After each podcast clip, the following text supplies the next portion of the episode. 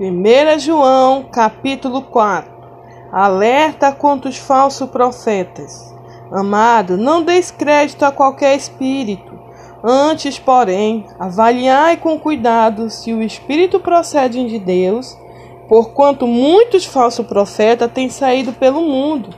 Deste modo, podeis reconhecer o espírito de Deus Todo espírito que confessa que Jesus Cristo veio em carne é de Deus, mas todo espírito que não confessa Jesus não provém de Deus, ao contrário.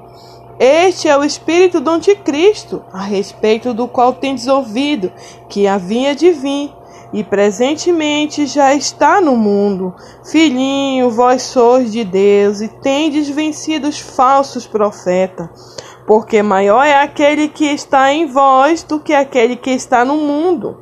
Eles são mundanos, por isso falam como quem pertence ao mundo, e o mundo os compreende. Nós somos de Deus.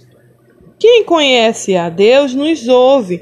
Quem não é de Deus não nos entende, e assim que reconhecemos o espírito da verdade e o espírito do erro. O amor de Deus nos move. Amado, amemos uns aos outros, pois o amor procede de Deus. E todo aquele que ama a Deus é nascido e conhece a Deus. Todo aquele que ama é nascido e conhece a Deus. Aquele que não ama não conhece a Deus, porquanto Deus é amor. Foi deste modo que se manifestou o amor de Deus para conosco, em haver Deus enviado seu Filho unigênito ao mundo, para vivermos por intermédio dele. Assim, nisto consiste o amor, não em que nós tenhamos amado a Deus, mas em que ele nos amou e enviou o seu Filho como propiciação pelos nossos pecados. Amado, Considerando que Deus amou dessa forma, nós também devemos amar uns aos outros. Ninguém jamais viu a Deus. Se am amamos uns aos outros, Deus permanece em nós e o seu amor é aperfeiçoado em nós. Temos certeza de que permanecemos nele e ele em nós, porque ele nos ortogou do seu espírito.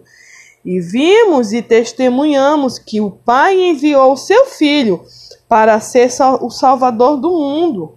Se alguém confessa publicamente que Jesus é o Filho de Deus, Deus permanece nele e ele em Deus. Portanto, dessa forma conhecemos o amor que Deus tem por nós e confiamos plenamente nesse amor. Deus é amor, e aquele que permanece no amor permanece em Deus e Deus nele. Dessa forma, o amor é aperfeiçoado em nós, a fim de que tenhamos total segurança no dia do juízo, pois assim como ele é, nós semelhantemente somos nesse mundo. No amor não existe receio, antes o perfeito amor lança fora todo medo. Ora, o medo pressupõe punição, e aquele que teme não está aperfeiçoado no amor. Nós amamos porque ele nos amou primeiro. Se alguém declara eu amo a Deus, porém odiar a seu irmão, é mentiroso. Porquanto quem não ama seu irmão a quem vê, não pode amar a Deus a quem não vê.